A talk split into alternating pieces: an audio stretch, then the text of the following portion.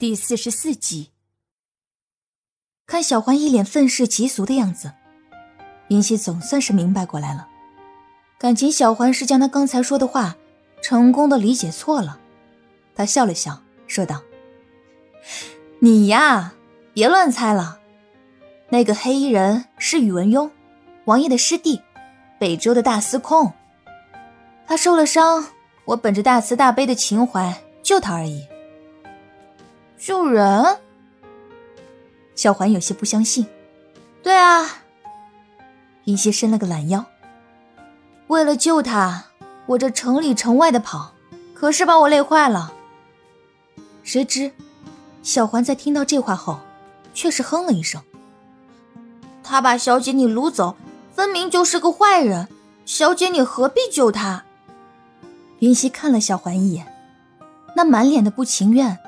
好似他做了一件大错特错的事情一般，他无奈的笑了笑。小环不能理解他也是对的，毕竟一个正常人怎么可能大发慈悲的救一个威胁自己性命的人呢？不过，他至少让宇文邕欠了他一个大人情。有了他的那块令牌，倘若日后高伟真的容不下高长恭，他还能有一个求救的人。至于小环能不能理解他的行为，他看了小环一眼，摇了摇头，放弃了解释。看那小妮子一脸不情愿的表情，估计即便是解释了，小环也是不会信的。还是省省力气，好好泡个澡，享受享受吧。小环，帮我捏捏肩吧。云溪闭着眼睛说道。虽然小环不能理解自家小姐的做法。但是云溪脸上的倦意却很是明显。他心中虽然有气，但还是心疼小姐，在心中叹了口气，双手放在云溪的肩膀处，轻柔的为云溪捏肩，享受着小环的服务，云溪的神经得到了放松，不知不觉的竟睡着了。再次醒来的时候，已经是下午了。云溪睁开眼。只觉得浑身的每个毛孔都张开了，舒服的很。这时，他的肚子却是唱起了空城计。从昨天晚上开始就没好好吃东西，吃的那些野果早就在来回跑的过程中消耗掉了。脑袋清醒之后，那恶意也是随之而来。看看屋内，除了自己，空无一人，便喊道：“小环，小环。”小环听到云溪的声音，推门而入。小姐，你醒啦？云溪揉了揉早已饿扁的肚子，说道：“我肚子饿了，你去给我拿些吃的来吧。”说完，他又看了看自己身上穿的衣服，打趣道：“没想到你现在力气这么大，都能把我从浴桶里背到床上啊！”听了这话。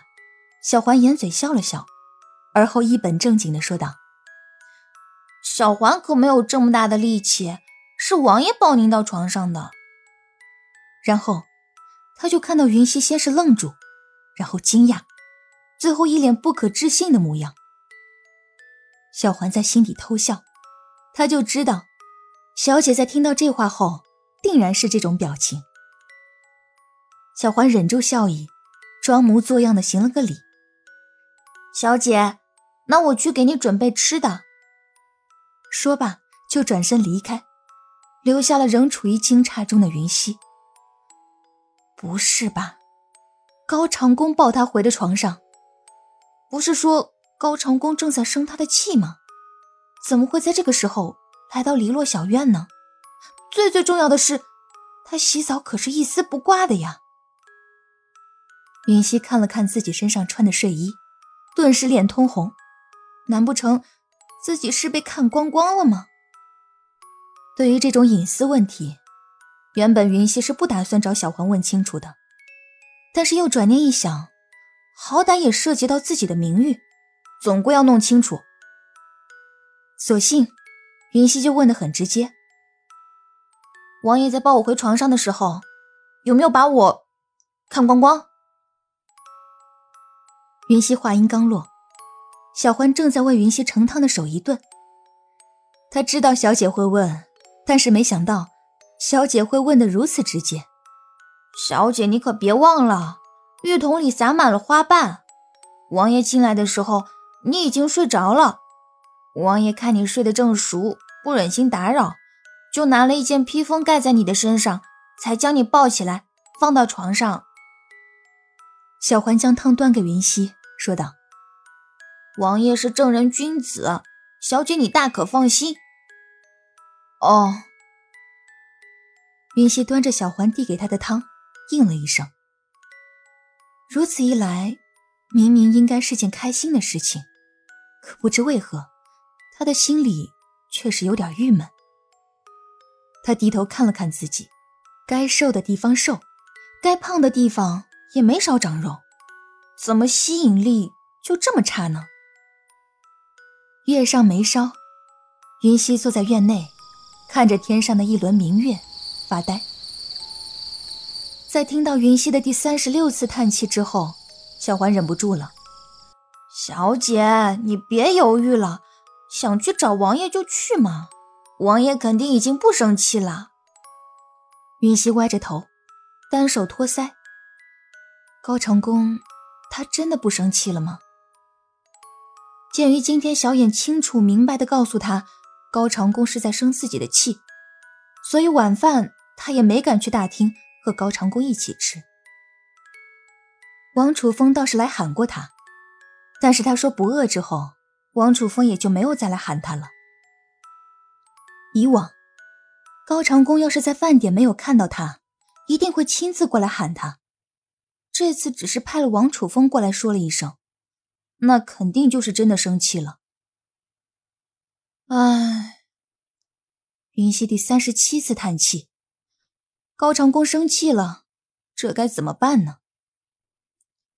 小姐，你被那宇文邕掳走之后，王爷着急的不得了。小环在王府这么多年，第一次看到王爷如此慌乱的模样。为了寻你，王爷整整一个晚上都没有休息。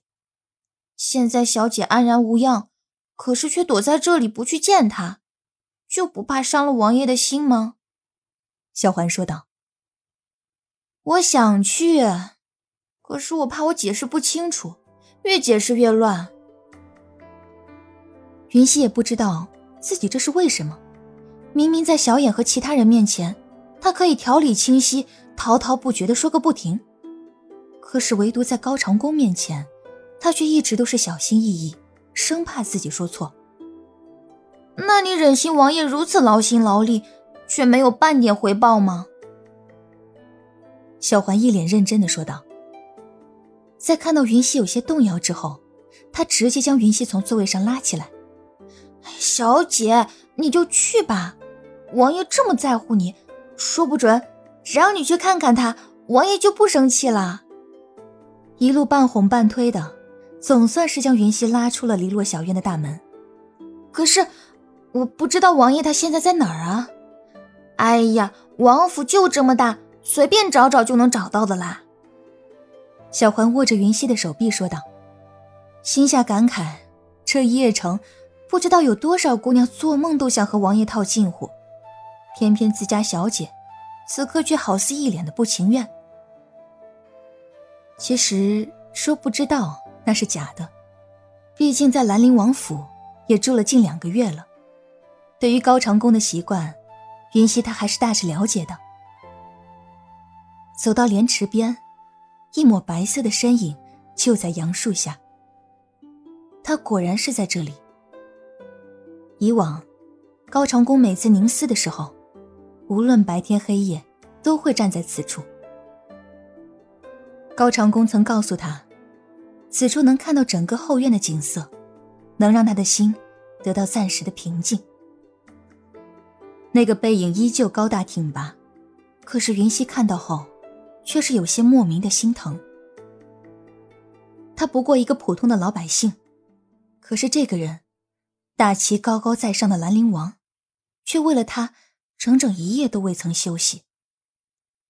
之前小眼和小环在跟他说的时候，他都没有太大的感觉，可是此刻在看到这样的背影时，他的内心却是说不出的酸楚。王爷，云溪走到高长恭的身旁，喊道：“本王还以为你今天已经休息了。”高长恭侧身看向云溪，轻柔的说道：“怎么样？身子舒服点了没？”那宛如天人般的脸上，尽是关怀的神情。正是这般关怀的神情，却是让云溪更加自责。高长恭生气又如何？还不是因为关心他？他又怎么能无视这些？只因为自己的胆小害怕，而在高长恭疲累的时候，让他独身一人呢？我只是把宇文邕当做朋友才救他的，临走前看他一眼，也只是出于朋友的关心，绝无其他的。云溪赶紧解释。听到云溪略显焦急的语气之后，高长恭愣了片刻，而后露出了微笑。为什么要跟我解释？我怕你误会，怕你生气，怕你不理我。高长恭话音刚落，云溪便立刻说道。那紧张的神情落入高长恭的眼中，样子傻傻的，却是让他抑郁的心情瞬间变好。在他带云溪离开，云溪回头看向宇文邕的那一刹那，他的心确实很不好受，好似一片乌云遮盖在他的心头，压得他喘不过气来。那样的对视，就好似恋人一般，让他难受。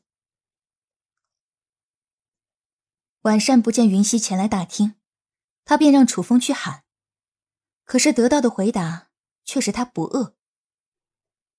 这小丫头什么时候能错过吃饭？显然是有别的原因。他不想为难云溪，所以就独自一人用了晚膳。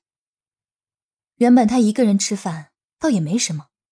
可是，在习惯了两个人之后，再度变成一个人，这让他的内心说不出的压抑。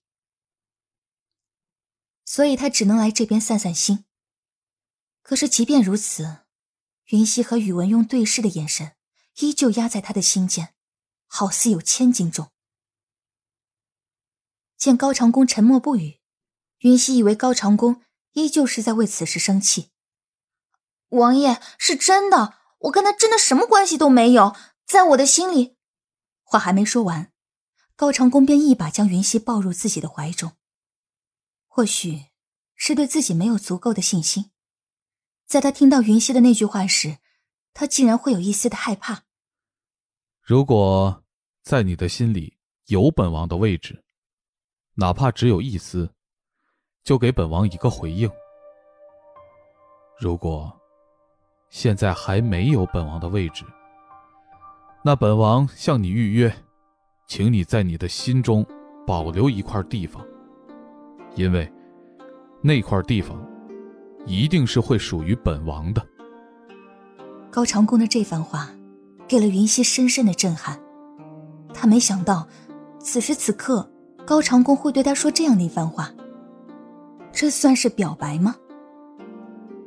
云溪靠在高长恭的怀中，感受着他胸膛清晰的心跳声，一股从未有过的甜蜜感逐渐传遍了全身。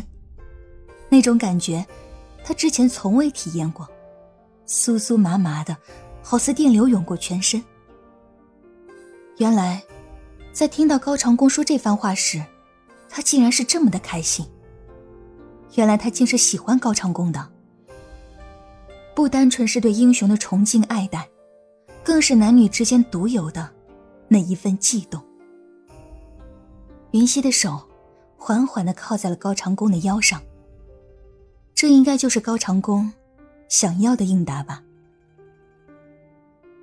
在感受到腰间的力量时，虽然只是轻轻的，但这也足以让高长恭欣喜。如果是上次，可能是因为氛围所致。那这次，他就能确定，云溪的心中是有他的。伴随着这样的想法，高长恭内心的喜悦之情也是喷薄而出，脸上的笑容再也遮掩不住，只是更加紧紧的抱住云溪。然而，这似乎是命中注定一般，汪汪的几声清脆的叫声，在这个寂静的夜晚显得格外响亮。高长恭抱着云溪的手没有松开，他转过头，看向就在二人身侧，摇晃着尾巴、吐着舌头、一副憨厚模样的大黄，剑眉微扬：“你说说，这是第几次了？”而大黄似乎是听懂了一般，汪汪汪的叫了三下。云溪听到大黄的叫声，忍不住笑了。算上这次，不正好是三次吗？也不知大黄这个小家伙是真听懂了，还是个巧合。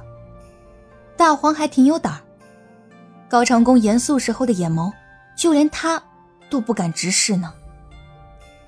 看到怀中人儿微微耸动的肩膀，高长恭顿了顿，说道：“还挺聪明的，不过，近来本王正好想吃狗肉，我看你肥肥壮壮的，若是炖了的话。”肯定有一大锅。听众朋友，本集播讲完毕，感谢您的收听。